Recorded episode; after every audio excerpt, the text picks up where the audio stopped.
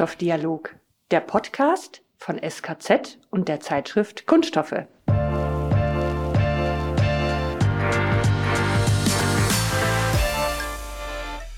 Herzlich willkommen zu einer neuen Ausgabe des Kunststoffdialogs.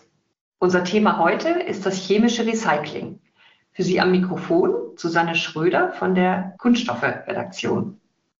Als allererstes möchte ich Ihnen meinen Gast vorstellen. Heute bei mir ist der Julian Jakob, Referent für Rohstoffe und zirkuläre Wirtschaft beim Verband Chemische Industrie. Herzlich willkommen, Herr Jakob. Hallo, Frau Schröder. Wir möchten unseren Hörern heute einen Mitschnitt einer Podiumsdiskussion von der IFAD präsentieren. Die IFAD ist eine Fachmesse für Wasser, Abwasser, Abfall- und Rohstoffwirtschaft, die alle zwei Jahre in München stattfindet. Das war in diesem Jahr Anfang Juni. Ihr Verband, Herr Jakob, der VCI, war dieses Jahr zum ersten Mal mit einem eigenen Stand vertreten. Ja, genau. Wir waren dort zusammen mit sieben Mitgliedsunternehmen mit einem Gemeinschaftsstand vertreten, um eben zu zeigen, dass die chemische Industrie eine wichtige Rolle beim Ausbau einer umfassenden Kreislaufwirtschaft äh, spielen kann.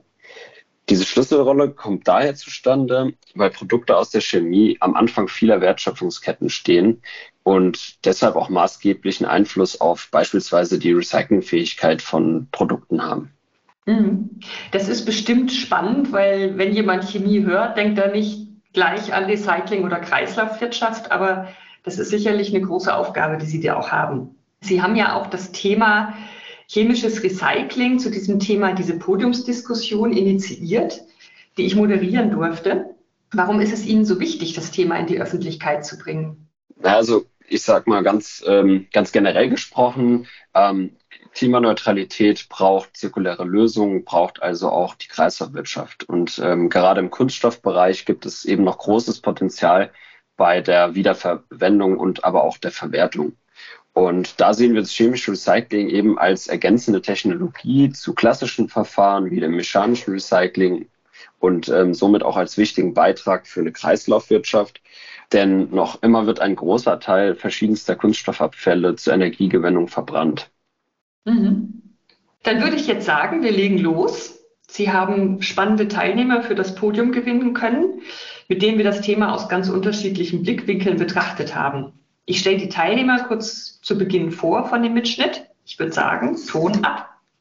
Neben mir sitzt der Herr Dr. Christoph Gahn. Er ist Vice President bei BASF für das chemische Recycling zuständig. Er ist sich sicher, dass chemisches Recycling einen wichtigen Platz in der Recyclingindustrie einnehmen wird. Schön, dass Sie da sind. Okay. So, dann begrüße ich Frau Dr. Isabel Schmidt. Sie ist Geschäftsführerin der IK Industrievereinigung Kunststoffverpackungen. Sie sagt, chemisches Recycling kann eine wichtige Lücke schließen, vor allem im Bereich der Lebensmittelverpackung. Schön, dass Sie da sind. Dann haben wir als nächsten in der Runde Herrn Bernhard Bauske. Er ist Projektkoordinator Meeresmüll und beim WWF tätig. Für ihn ist Prio 1 die Vermeidung von Kunststoffen wenn es aber gar nicht anders geht, dann kann er auch offen sein fürs chemische Recycling. Wo da seine Grenzen liegen, wollen wir heute herausfinden. Dann haben wir von Wissenschaftsseite Herrn Professor Dr. Dieter Stapf. Er ist Leiter des Instituts für technische Chemie am KIT in Karlsruhe. Seine Meinung ist, wir brauchen das chemische Recycling, sonst wird das nichts mit der Kreislaufwirtschaft für Kunststoffe. Und dann haben wir noch Herrn Jürgen Effan, Geschäftsführer von Remondis, einem Unternehmen, wie er selber sagt, das sich entwickelt hat von der Müllabfuhr zu einem Rohstofflieferanten. Für ihn ist chemisches Recycling eine spannende Option und er ist enttäuscht, dass die Technologie in Deutschland noch nicht so gewünscht und anerkannt ist.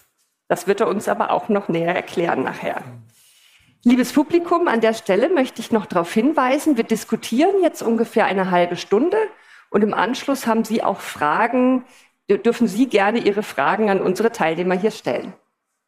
Gut, dann steigen wir jetzt doch einfach mal ein.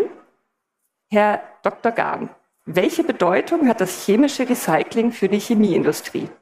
Eine enorm große. Also ähm, wir sehen darin ganz klar die Zukunft. Vielleicht um das einzuordnen, das Thema, wir wollen klimaneutral werden als chemische Industrie, ganz klar. Das bedarf großer Mengen an erneuerbaren Energien. Diese großen Mengen an erneuerbaren Energie, die müssen irgendwie auch gelagert und transportiert werden. Da kommt dann der Wasserstoff ins Spiel, darauf komme ich dann vielleicht gleich noch. Und es ist offensichtlich klares Ziel unserer Gesellschaft, zumindest in Europa, bis 2050 Klimaneutralität erreicht zu haben. Ich spreche jetzt für BSF, aber ich könnte für die gesamte chemische Industrie sehen.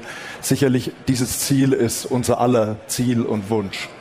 So, jetzt zum chemischen Recycling. Das chemische Recycling ordnet sich im Prinzip diesem ganzen Klimaziel unter. Es ist ja logisch, dass wenn ich auf primäre fossile Brennstoffe in der Energie verzichte, die runterfahre, um erneuerbare hochzufahren, ist es ja logisch, dass ich das in der chemischen Industrie auch tue. Sprich, ich fahre primäre fossile Rohstoffe runter und muss eben andere Stoffe im Kreis führen. Und das ist eben dann das chemische Recycling. Das wird aus heutiger Sicht beginnen mit den relativ einfach zu recycelnden Kunststoffen, die nicht mechanisch recycelt werden können. Die nehmen wir, produzieren daraus Pyrolyseöle und speisen die dann wieder ganz, ganz normal in unser System ein. Mhm. Das, wird, das ist eine erste Stufe. Es werden weitere Stufen folgen. Wir können da jetzt in der Diskussion dann auch noch drauf eingehen. Ich will das gar nicht zu sehr jetzt ausdehnen, aber vielleicht ganz kurz Komplexität des Mülls. Wenn es ganz einfach ist, dann beispielsweise, ich habe ein reines Polyamid 6, dann remonomerisiere ich das, fahre das direkt zurück. Das ist das Einfachste, was man machen kann. Das ist auch chemisches Recycling. Ein bisschen komplexer wird es, wenn ich polyolefinische Mischabfälle habe. Dann ist es eben die Pyrolyse. Das machen wir zurzeit eben äh, vorrangig. Wenn es noch komplexer wird, dann wird es eine Vergasung. Ähm, diese Vergasung erzeugt partiell CO2. Das muss ich fangen. Das kann ich nur mit erneuerbarem Wasserstoff tun. Das ist also dann Technologie der Zukunft.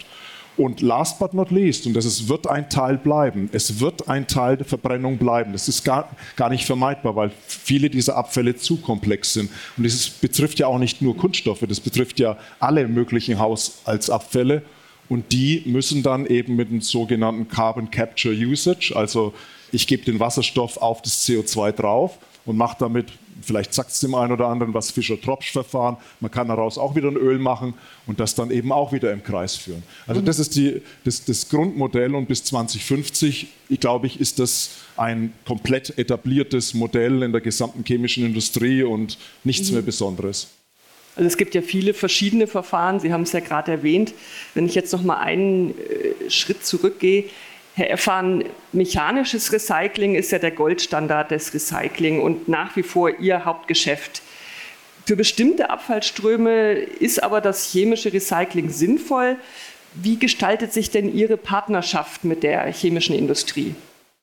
Ja, ich glaube, Sie haben es ja in Ihrer, in Ihrer Anmoderation auch so ein Stückchen schon gesagt. Die Entwicklung von der reinen Müllabfuhr äh, zum Rohstofflieferant, das sehen wir jetzt gerade nicht nur mit der chemischen Industrie. Ich glaube, jede, jede Industrie ist im, im Transformationsprozess.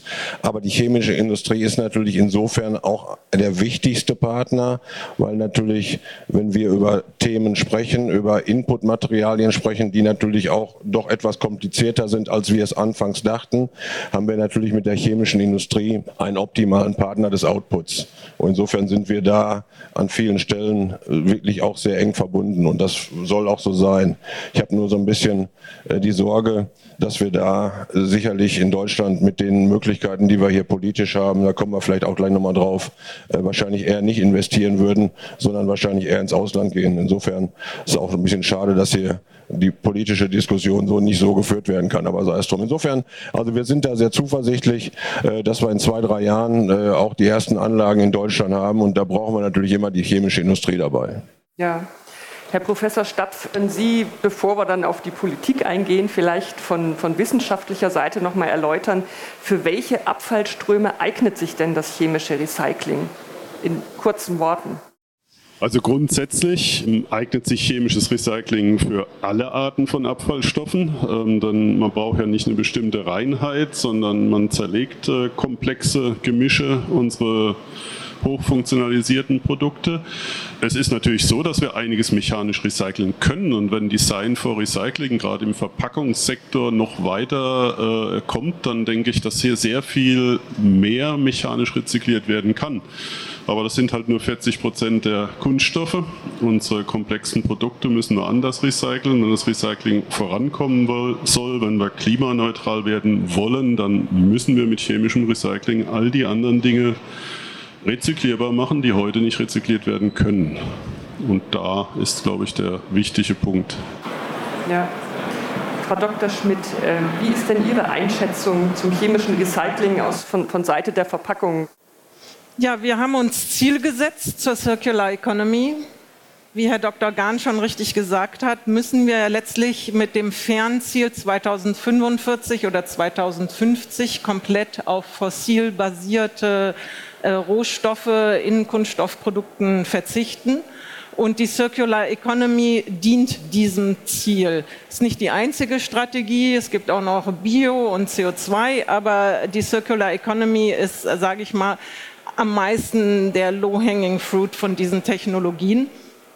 Und alles, was uns hilft, äh, hier unsere Ziele zu erreichen, ist willkommen. Wir haben uns Ziele zum Design for Recycling gesetzt und auch zum Rezyklateinsatz. Eine Million Tonnen bis zum Jahr 2025 wollen wir erreichen, wobei wir davon ausgehen, dass wir die auch theoretisch erreichen könnten mit höherwertigen Qualitäten aus dem werkstofflichen Recycling, weil wir haben ja noch sehr, sehr viele Anwendungen jenseits von Lebensmittelkontakt, wo auch noch mehr Rezyklate hineingefahren werden können. Also langfristig werden wir das brauchen für den äh, Lebensmittelkontakt oder überhaupt äh, nicht nur chemisches Recycling, auch andere neue Technologien, die das liefern können. Kurzfristig ist aber auch noch sehr viel Low-Hanging Fruit äh, im Markt, sage ich mal, für nicht ganz so hohe Qualitäten, die in, in anderen Anwendungen, auch Verpackungsanwendungen, noch Platz hätten und wo wir im Augenblick schon große Verfügbarkeitsprobleme auch haben. Irgendwo muss das Material auch herkommen. Ja.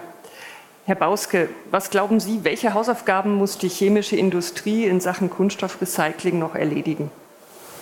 Ja, wir haben ja im Moment die Situation, dass wir bei den Kunststoffen äh, naturgegebenerweise es mit einem sehr unterschiedlichen Material zu tun haben. Also sehr unterschiedliche äh, Grundkunststoffarten, unterschiedliche Zusammensetzungen der Kunststoffe. Das heißt also, das, was der Recycler vorfindet, eben schwierig ist, am Ende dann wieder gleichwertige Produkte herzustellen. Also das heißt, hier muss in erster Linie darauf geachtet werden, dass die Kunststoffe so designt sind, so harmonisiert sind, dass sie auch vernünftig dann am Ende äh, recycelt werden können. Und da ist eben noch viel Arbeit zu tun, äh, dass wir hier erstmal vom Grundmaterial hier für eine Harmonisierung sorgen, aber dann natürlich auch vom Produktdesign, äh, die Produkte so designen, dass sie am Ende dann auch gut recycelfähig sind wir haben ja eben oft Materialien, die zwar recycelt werden, aber jetzt zu einem eher minderwertigen Produkt. Ähm, und hier sind noch etliche Hausaufgaben zu machen.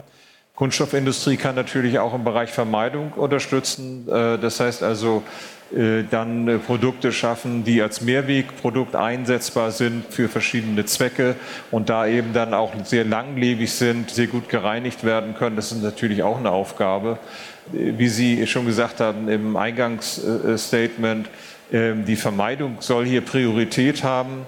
Und äh, da zeigen sich natürlich noch ganz viele Potenziale. Wir haben als WWF im letzten Jahr eine Studie veröffentlicht, Verpackungswende Deutschland. Und äh, da zeigt sich eben die hohen Potenziale, die wir im Bereich Vermeidung haben, die hohen Potenziale, die wir im Bereich äh, Verbesserung des Recyclings haben. Also wir sehen hier noch ein ganz großes Arbeitsfeld der Kunststoffindustrie, der Gesetzgebung, der Verpackungsindustrie, bevor wir denn tatsächlich über dieses Thema chemisches Recycling reden. Mhm. Das heißt, für Sie wäre das sozusagen eher am Ende der, der Kette. Also in ja. Ihrem Bericht ist ja auch aufgeführt, dass Sie auch ein gewisses Potenzial sehen in, in dem chemischen Recycling, aber das kommt eben erst nach vielen anderen Punkten, die man noch angehen könnte. Genau, also wir müssen, wir müssen schauen, ähm, natürlich, wie sieht die Umweltbilanz aus vom chemischen Recycling der, der, jeweiligen Prozesse, die dort angeboten werden. Ist es großtechnisch umsetzbar? Wir müssen immer im Hinterkopf haben, es handelt sich ja um eine Technologie, die auch, ich sage mal, großer Anlagen bedarf. Das heißt also, wenn diese Anlagen geplant, finanziert und gebaut werden, müssen die ja über mehrere Jahrzehnte genutzt werden, um die Investition, äh, damit sich die Investition lohnt. Das heißt also, vor vor solchen Entscheidungen ähm, ist es schon wichtig, auch abzuprüfen, haben wir hier wirklich eine bessere Umweltbilanz im Vergleich zum mechanischen Recycling? Ist es hier wirklich besser? Das andere Problem ist natürlich auch, können wir damit wirklich die gemischten Abfälle äh, recyceln? Oder die Abfälle, die wir dann auch im, mechanischen Recycling äh, verwenden können. Also hier sind noch eine Reihe von, von Fragen zu klären. Ich sehe im Moment die Option für Spezialanwendungen, also äh, kunststoffbasierte Textilien oder Teppiche, wo wir tatsächlich mechanisches Recycling sehr schwierig durchführen können, wo man dann tatsächlich über andere äh, Formen nachdenken muss. Ich würde mir jetzt, waren jetzt viele Punkte, die Sie genannt haben. Ich würde mir jetzt gerne einen Punkt mal rausgreifen, das Thema Ökobilanz. Ähm, Herr Professor Stapp, wie können Sie Stellung dazu beziehen? Wie sieht die Ökobilanz des chemischen Recyclings aus und wie kann sie eventuell verbessert werden? Es gibt ja sehr wenige Studien bisher zu kompletten Ökobilanzen, ne, wo man ähm, Punkte vergleicht. Also wir haben die auch angestellt, die ersten. Man muss sich eben in die Zukunft denken. Technologie gibt es in großem Maßstab. Was leistet die? Und mit den Methoden des Lifecycle Assessments die Sachen sich anschauen. Das sollte überhaupt aus meiner Sicht immer die Basis sein für irgendeine politische Entscheidung. Was hat die beste Bilanz? Was äh, schädigt am wenigsten die Umwelt? Und wenn wir jetzt uns die Recyclingmöglichkeiten anschauen im Vergleich zur Alternative der Verbrennung, ja, denn das ist ja der Weg, den wir in Deutschland beschreiten. Glücklicherweise deponieren wir nichts oder entlassen fast nichts in die Ozeane. Dann schneidet Recycling immer um Klassen besser ab. Kunststoff ist das energiereichste Produkt, was es gibt. Und nochmal so viel Energie habe ich reingesteckt, um den Kunststoff zu machen. Ja, also wenn ich nicht verbrenne, dann habe ich einen riesen Vorteil für Klima und Umwelt und die Energiebilanz sieht besser aus. CO2-Emissionen gehen runter. Und da geben sich mechanisches und chemisches Recycling nichts. Die sind sicherlich sehr ähnlich in ihren Bilanzen. Kann man auch erläutern, warum das so sein muss. Aber unschlagbar ist eigentlich, wenn ich mechanisches mit chemischem Recycling kombiniere. Denn ich will ja so viel wie möglich recyceln. Und das ist eigentlich der, der Schlüssel des Ganzen. Was wir brauchen, ich kann das nur immer wieder sagen, ist mehr Studien zu diesem Thema, Transparenz, wie die verschiedenen Methoden funktionieren. Und wir brauchen letztendlich auch Technologien, die skaliert werden, Pilotvorhaben, die sichtbar sind, dass man auch ähm, deutlich machen kann, wie die Ökobilanzen sind, dass die für jeden sichtbar werden. Ich würde gerne an der einen Stelle noch mal einhaken, weil Sie haben gesagt, die beiden Verfahren, mechanisches und chemisches Recycling, geben sich nichts. Es gibt ja viele, die sagen, die Ökobilanz beim chemischen Recycling ist nicht so gut. Können die alle nicht rechnen? Ich glaube, das ist sehr wenig gerechnet worden. Jetzt man, ist ja chemisches Recycling nicht ein Verfahren, ein Prozess, sondern es gibt die unterschiedlichsten Prozesse. Ne? Also wir können zum Beispiel, wir haben es vorhin schon gehört, das Polyamid 6 depolymerisieren. Ja? Prima Produkt. Man kann sogar mit Lösemitteln Polyurethane wieder in Monomere zurückverwandeln, wenn sie sauber sind. Ja? Denken wir an die Matratze, die gesammelt wird, das wäre ein Weg. Ich kann es aber auch thermochemisch, ne? Pyrolyse, Vergasung wieder in chemische Rohstoffe umwandeln. Und ich glaube, da gibt es die Meinung, das sei unheimlich energieaufwendig, wahrscheinlich weil das Wort Temperatur da drin steckt. Ja, wenn man jetzt einfach mal aus dem Chemieunterricht kann man das machen, sich anschaut, was es heißt, ein Polymer wieder in seine Bausteine zu zerlegen, da sieht man, dass man nicht viel Energie dafür braucht. Ja. Also ist es im Prinzip nicht sehr energieaufwendig und worauf es ankommt, ist Technologien zu haben, die möglichst effizient sind, ja, die viel von dem, was ich an Abfall reinstecke, auch wieder in Rohstoff umwandeln. Dann ähm, ist die Energiebilanz eigentlich gut und man hat da kein Problem. Das ist nachvollziehbar, aber man muss es sich eben anschauen. Leider ist es komplex ja, und nicht leicht verständlich. Ich glaube, das ist ein Problem. Herr Gahn, Sie hatten vorhin äh, in Ihrem ersten Statement äh, einige Verfahren angerissen des chemischen Recyclings. Die sind ja unterschiedlich weit entwickelt und Sie gehen Richtung Pyrolyse, haben Sie gesagt. Warum haben Sie sich genau dafür, für dieses Verfahren entschieden? Wo liegen da die Vorteile? Ja, Gut, das hat also vielleicht dann erstmal nochmal zur Einordnung der, der, der, chemischen Verfahren und der Herr Stapf hat es ja eigentlich auch schon gesagt. Also wenn wir sehr einfache, homogene ähm, Produkte haben, wie ein Polyamid, zum Beispiel Polyamid 6, dann kann ich das direkt remonomerisieren in ein, in ein Caprolactam und kann das direkt wieder das Monomer nehmen und direkt wieder ein Polymer 6 machen. Das wäre das einfachste der Welt. Wenn die ganze Welt aus Polyamid 6 bestehen würde, dann würden wir das nur machen. Gut. So ist es aber nicht, ja? sondern zum Beispiel äh, in der Verpackungsindustrie sind es 80 Prozent sind polyolefinische, also Polyethylen und Polypropylen, die, ähm, die der, der Verpackungskunststoff. Und es liegt einfach an der schieren Menge dieser Kunststoffe, dass hier jetzt das Verfahren der sogenannten Pyrolyse am sinnvollsten ist. Und Pyrolyse ist im Prinzip, können Sie sich so vorstellen, Sie kochen auf 430 Grad auf dem, auf dem Kunststoff rum, der halt polyolefinhaltig ist, und Sie zerlegen das wieder in ein Öl. Und dieses Öl müssen Sie danach natürlich noch aufwendig aufreinigen. Also da sind, das sind auch Kosten verbunden. Ähm, es, es, existiert manchmal so die Vorstellung, ach ja, das geht, wir, wir, kochen da mal schnell drauf rum und dann, und dann ist das alles wunderbar. Nein, nein, so ist es nicht. Ja, das sind, in der Chemie geht man bei Verunreinigungen in die Parts per Million, manchmal Parts per Billion. Das ist also extreme Aufwand, diese Produkte auch wieder aufzureinigen. Das muss man sich auch mal klar machen. Aber es geht. Und, ähm, und das ist heute das Verfahren, das einfach am technologischsten ausgereiftesten ist. Außerdem sind die Mengen über eben das, was fürs mechanische Recycling nicht verwendet werden kann, da sind eben signifikante Mengen, die man pyrolysieren kann. So, das ist der zweite. Wenn ich jetzt noch weiter gehen würde, wenn ich also immer schlimmere Abfälle ähm, äh, behandeln müsste, dann würde ich die sogenannte Vergasung nehmen. Die Vergasung ist eine sogenannte partielle Oxidation, das heißt, da entsteht ein CO2 teilweise und das, um das jetzt wieder klimaneutral zu machen, müsste ich fangen. Ja, aber fangen kann ich es nur, wenn ich Wasserstoff habe. Und den Wasserstoff müsste ich aus erneuerbaren Energien kriegen. Also das ist dann das Szenario 2040, 2050, Vergasung komplexer Abfälle und wieder, und wieder Rückführung. Ja? Und noch schlimmer, oder was ist noch schlimmer von der, von der, also der noch weniger zu rezyklierenden Abfälle müssten dann verbrannt werden, CO2 komplett gefangen werden, komplett mit zirkulärem Wasserstoff äh, wieder zurückgeführt werden. Aber klar, dafür brauche ich jede Menge erneuerbare Energie. Ne? Mhm. Schlimm, schlimmer am schlimmsten, Herr Effan. Wo, wo liegen denn die Grenzen des mechanischen Recyclings? Also erstmal, Herr Bauske, wir vergleichen das chemische Recycling weder energiebilanztechnisch noch sonst irgendwie mit dem mechanischen.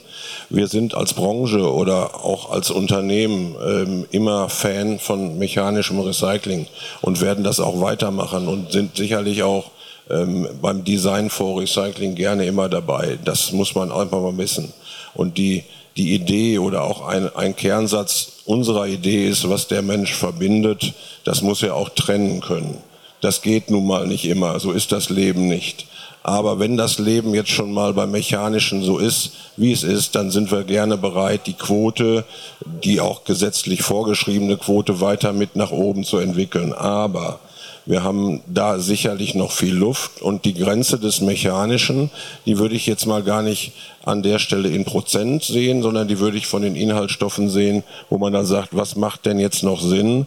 Und es wird auch nach morgen hin Stoffströme geben, die sicherlich sinnvoller chemisch recycelt werden als verbrannt werden. Und das ist auch unser einziger Ansatz. Wir haben niemals die Diskussion mechanisch versus chemisch geführt, sondern wir führen die Diskussion, was wir nicht verbrennen, sowohl, sowohl in, im Zementwerk oder in, in, in Mitverbrennung im Allgemeinen, was wir nicht verbrennen. Das ist sicherlich aus Energiebilanzsicht, CO2-Sicht sinnvoller, chemisch zu recyceln. Und der Ansatz, glaube ich, ist auch der, den wir auch in der Öffentlichkeit diskutieren sollten. Wir wollen niemals in eine Situation kommen, wo wir das mechanische Recycling in Frage stellen. Nein, wir werden es ausbauen, aber es wird mittelfristig sicherlich äh, Stoffströme geben, bei denen es einfach keinen Sinn macht, sie zu verbrennen. Und da sind wir ich bin da immer froh, wenn der Professor Stapf daneben sitzt und es schön erklären kann. Da sind wir von den Bilanzen her besser als die Mitverbrennung oder die Verbrennung. Und das ist ja, glaube ich, außer Frage. Und die Diskussion, die da in der Öffentlichkeit geführt wird, ist einfach eine müßige. Also wir müssen uns des Themas annehmen, wir müssen uns mit dem Thema beschäftigen und wenn wir in zwei Jahren hier sitzen oder spätestens in vier Jahren, dann werden wir ja sehen, wie sich diese Anlagen in dem Maßstab auch verhalten haben. Wir haben eine Gesetzgebung, wir müssen uns an alles das halten, wo sich andere auch mithalten, dran halten müssen. Insofern, also wie gesagt, die Diskussion, wo ist die Grenze mechanisch, wir machen weiter, ähm, kommen gerne auch auf die Quoten, aber wir brauchen chemisch gegen, gegen, gegen die Verbrennung. Das ist die Idee. Frau Schmidt, zum Thema Quoten, wie stehen Sie denn dazu? Ja, ist jetzt die Frage, welche Quoten Sie meinen. Es gibt verschiedene Quoten, die hier zu diskutieren sind. Uns treibt am meisten im Augenblick eine äh, Quote, die sehr wahrscheinlich von der EU-Kommission kommen wird, um, und zwar zum Rezyklateinsatz in der Produktion von Verpackungen. Das sehen wir ganz ehrlich skeptisch, weil wenn unsere Industrie verpflichtet wird, gewisse Rohstoffe einzusetzen, dann muss sie auch die Verfügbarkeit dieser Rohstoffe garantiert bekommen, weil ansonsten haben sie ein Vermarktungsverbot. Und es kann nicht sein, dass jetzt die ganze Transformation das Risiko der Transformation auf einer Wertschöpfungsstufe, nämlich den Verarbeitern, abgeladen wird, die am Ende dann ein Vermarktungsverbot haben, wenn diese recycelten Stoffe nicht in den Mengen und in den Qualitäten zur Verfügung stehen. Deswegen denken wir, dass es sehr viel schlauere Regulierungsmethoden gibt als solche Rezyklateinsatzquoten. Man kann über finanzielle Incentivierung sprechen. Man kann darüber sprechen, ähnlich wie bei, bei der, in der CO2-Diskussion, eine Cap auf die Verwendung fossiler Rohstoffe zu setzen. Das sind sehr viel generellere Regulierungsmethoden, als wenn jetzt ein, ein Gesetzgeber meint, sehr spezifisch für jedes Produkt hier eine Quote festzulegen, wo wir alle nicht wissen, wo wir im Jahr 2030, das ist so das Zieljahr, genau stehen werden. Und der Gesetzgeber wird nie den genauen äh, richtige Quote finden, die einerseits ambitioniert ist und der auf der anderen Seite dieses, äh, dieses gravierende Risiko von Marktverboten für die Industrie vermeidet. Und eins sage ich Ihnen in aller Deutlichkeit, wenn das Vertrauen nicht da ist in der Branche, dass wir diese Rohstoffe dann auch zur Verfügung haben, wer investiert denn dann jetzt noch in den nächsten Jahren in Kunststoffverpackungen? Und das wäre wirklich das falsche Signal. Äh, wir wollen alle viel investieren, nämlich in die Kreislauffähigkeit. Und da müssen wir sehr acht geben mit äh, solchen Quoten, insbesondere im Bereich Lebensmittelverpackungen. Die sollten von vornherein ausgeschlossen werden von so einer Quote, weil da haben wir derzeit keine Verfügbarkeit. Herr Bauske, wie ist denn Ihre Einschätzung zu Rezyklatquoten? Naja, wir müssen dann natürlich schon verschiedene Instrumente in der Hand haben, den Einsatz von Recyclingmaterialien in Produkten zu erhöhen, weil es ja oft auch finanziell nicht unbedingt attraktiver ist, Recyclingmaterialien einzusetzen. Auf der anderen Seite müssen aber die Rahmenbedingungen stimmen. Das heißt also, ich muss auch Material zur Verfügung gestellt bekommen, was ich da noch einsetzen kann. Also Sie haben ja angesprochen das Thema Lebensmittelsicherheit, was ein sehr wichtiges Thema ist und auch nicht einfach übergangen werden kann. Das heißt also, man muss sich dann auch überlegen, inwieweit, äh, wie zum Beispiel jetzt beim PET-Flaschenkreislauf, die Materialien getrennt eingesammelt werden können, um dann tatsächlich auch zu einem Recyclingprodukt zu werden, was Lebens zu Lebensmitteln wiederverwendet werden kann. Und da sind eben noch große Lücken. Das heißt also, wir brauchen auch ähm, eine, eine Zufuhr qualitativ hochwertigen Materials und müssen das auch gewährleisten, zum Beispiel indem recyclingfähiges Design viel besser auch vom Gesetzgeber her unterstützt wird, als es bisher der Fall ist. Ähm, es wird zwar gemacht äh, durch die Anpassung der Lizenzgebühren, aber es ist noch nicht aus unserer Sicht noch bei weitem nicht genug. Äh, wir müssen hier wirklich äh, deutlich auch aus, von finanzieller Seite her dafür sorgen, dass das Design und die, die Materialzusammenstellung recyclinggerechter werden damit halt die Unternehmen, die nach Material suchen, auch entsprechend das Material vorfinden, was sie einsetzen können. Auch im Thema Normierung muss noch einiges getan werden, denn ich kann verstehen natürlich, dass ein Hersteller ein Material äh, verwenden möchte, wo er auch sicher ist, dass es in Ordnung ist. Und äh, das sind also verschiedene Ebenen, auf denen gearbeitet werden kann. Einfache Quoten äh, reicht aus meiner Sicht nicht aus, aber wir brauchen Instrumente, um den Einsatz von Recyclingmaterial zu erhöhen. Herr Gahn, wie ist Ihre Einschätzung zu den Rezyklatquoten, zur Rolle der, ja. der Gesetzgeber? Ja, das ist eine interessante Diskussion. Oder? ähm, ja, also eigentlich. Das positiv. war der Plan, Herr Gahn. also positiv. Ich, ich, ähm, aber, aber vielleicht lassen Sie erstmal, man muss erstmal klar sein, wie eine Quote definiert wird und, und eine Sinnhaftigkeit einer Quote. Also erstens mal der, auf EU-Ebene sind ja auch zurzeit zur Frage der Massenbilanzierung von Recycling-Content sind ja regulatorische Dinge unterwegs. Und wir müssen einfach jetzt erstmal einen Konsensus finden auf EU-Ebene, wie eine Massenbilanzierung ausschaut.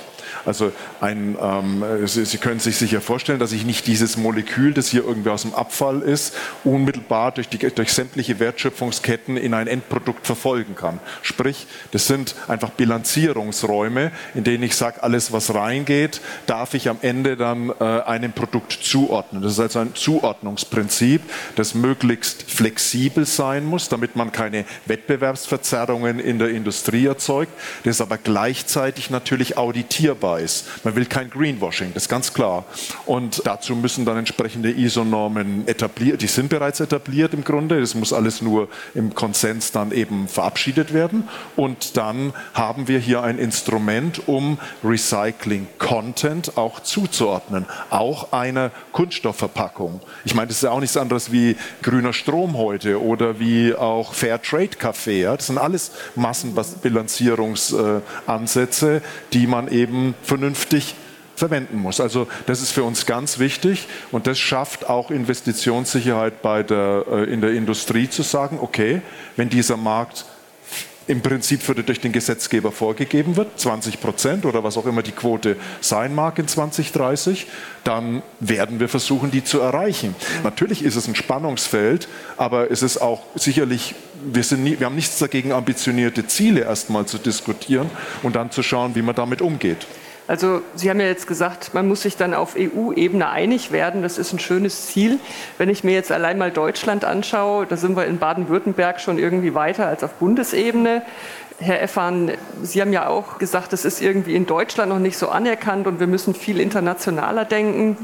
Wie kommen wir denn da zusammen, mal international? Wir kommen international immer zusammen und die EU-Kommission macht das zumindest aus unserer Sicht sehr ordentlich. Allerdings ist es ja so, dass wir äh, nur in Deutschland ein sogenanntes Verpackungsgesetz haben.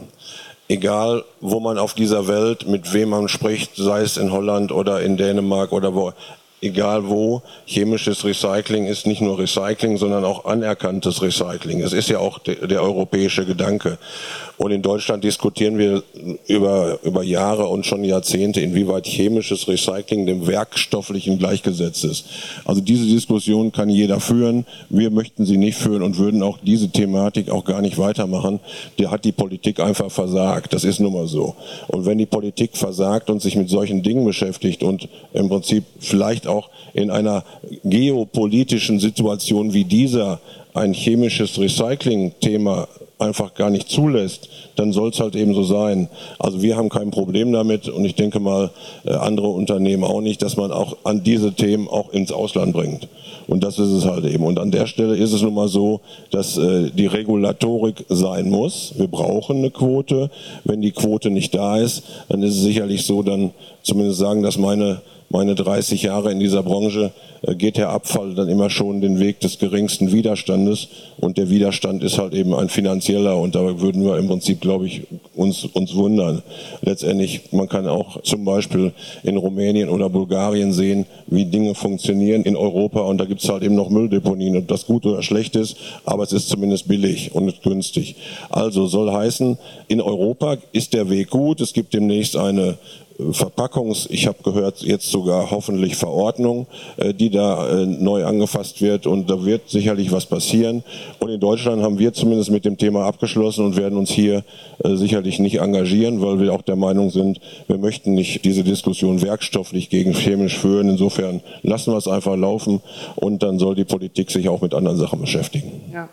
Herr Professor Stapf, ich habe eben gehört, die Politik hat versagt. Ja? Was würden Sie sich denn wünschen von der Politik? Was könnte denn funktionieren? Was wäre ein guter Weg? Ja, als Wissenschaftler und Forscher würde ich sagen, ähm, nach Naturgesetzen halt äh, handeln und denken und das machen, was, ich habe es vorhin schon angedeutet, die, die beste Ökobilanz hat. Ja? Wir wollen also Quoten, jetzt ein schönes Stichwort. Ich habe mir gerade überlegt, was ich zum Thema Quoten antworten würde. Ja, das ist ja glaub, indirekt dann doch wieder Ihre Frage. Quoten lenken ja, und sind gut. Ähm, schlecht ist es, wenn man irgendwie vorschreibt, das Verpackungsgesetz, äh, eine Quote darf nur durch mechanisches Recycling erreicht werden. Ne? Das hat keinen wissenschaftlichen Hintergrund. Die Quote erreiche ich nicht offensichtlich. Und für viele andere Kunststoffe sollten wir uns tunlichst nicht äh, solche wie soll ich sagen, bestimmten Wege vorschreiben, weil die können wir ja nur äh, chemisch recyceln. Also lange Rede, kurzer Sinn.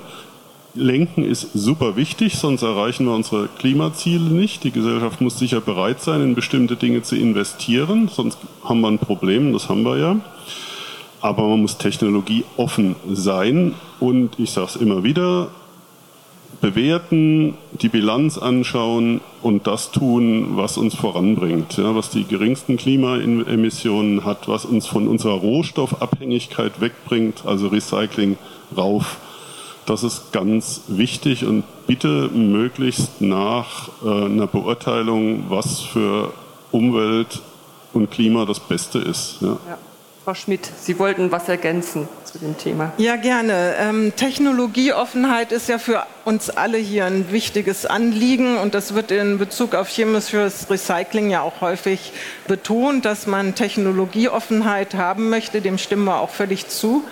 Man muss nur sehen, in dem Augenblick, wo wir eine ein Rezyklateinsatzquote für Lebensmittelverpackungen fordern, verlassen wir eigentlich die Technologieoffenheit, weil diese Abfälle könnten ansonsten auch über mechanisches Recycling in andere Anwendungen recycelt werden, die nicht Lebensmittelkontakt erforderlich machen.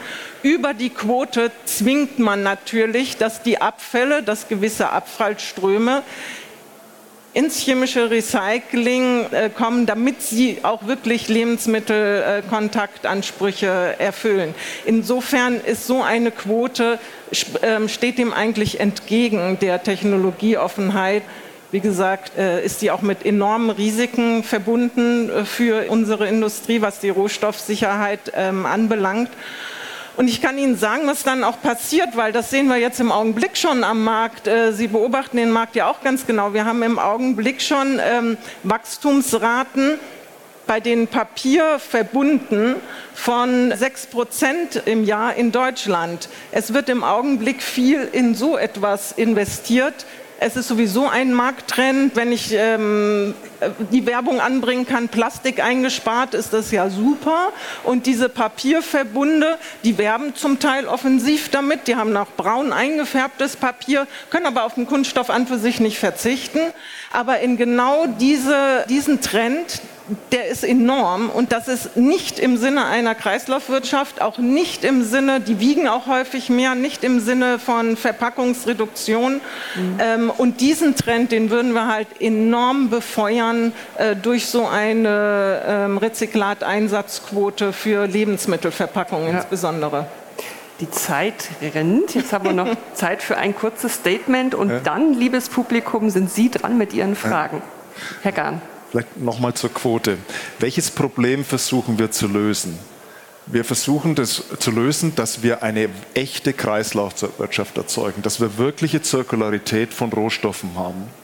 Und selbstverständlich muss dann unser Anspruch sein, in 2050, sage ich mal, einen sehr, sehr großen Prozentsatz, idealerweise 100 Prozent aller Stoffe in Kreis zu führen. Ja, und selbstverständlich, dann muss die, die Regulatorik Quoten vorgeben. Ich halte das, nie, trotz, das ist, bleibt ja Technologie offen, was innerhalb dieses Rahmens passiert. Aber das ist doch das Ziel. Also deswegen bin ich total, sind wir total für eine Regulatorik, die erneuerbare Energien und, und, und zirkuläre ähm, Kreisläufe fördert.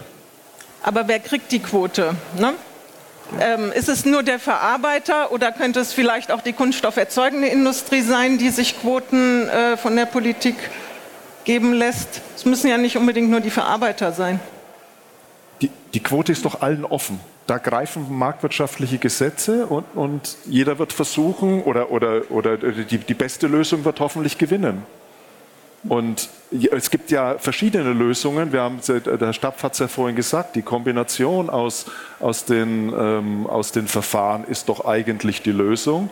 Und für jedes Problem, das wir auf dieser Welt haben, gibt es eine bessere Lösung und die soll es dann halt sein. So, an dieser Stelle kehren wir wieder zurück ins Studio. Eine spannende Diskussion. Herr Jakob, was glauben Sie denn, wo das chemische Recycling in zehn Jahren steht? Tja, das hängt maßgeblich von den politischen Rahmenbedingungen ab, die in den nächsten zwei bis drei Jahren geschaffen werden. Wir brauchen eine gleichwertige Anerkennung aller Recyclingverfahren, aber auch Investitionen äh, seitens der Branche und weitere Forschung ähm, im Bereich des chemischen Recyclings, um eben dann auch mit den Rezyklaten alle notwendigen Recyclingziele erfüllen zu können. Sind diese Gegebenheiten erfüllt, dann ist das chemische Recycling in zehn Jahren ein etabliertes Recyclingverfahren für alle Abfallströme, die nicht wiederverwendet, repariert oder mechanisch recycelt werden können. Mhm. Ich würde sagen, da sind wir gespannt, welche Rahmenbedingungen die Politik uns liefert und was alle Beteiligten dann daraus machen. Wir werden auf jeden Fall dranbleiben und weiter berichten. Liebe Hörer, jedes Mal beenden wir unseren Podcast mit einer Zahl der Woche. Und auch die kommt heute von unserem Gast, Herrn Jakob. Ja, also ich hoffe, dass Zahlen mit Nachkommastellen auch in Ordnung sind. Ähm, ich würde heute die 52,8 ähm, als Zahl nennen. Und zwar sind 52,8 Prozent der Kunststoffabfälle im Jahr 2019 zur Energiegewinnung verbrannt worden. Und somit sind die darin enthaltenen Rohstoffe, die Kohlenstoffe eben für den Kreislauf verloren gegangen. Und genau daran wollen wir als chemische Industrie eben arbeiten um diesen Anteil zu verringern. Ja, das ist schön, wenn wir uns auf diesen Weg machen. Liebe Hörer, das war's für heute. Ich bedanke mich beim VCI für die spannenden Inhalte und sage Tschüss bis zum nächsten Mal.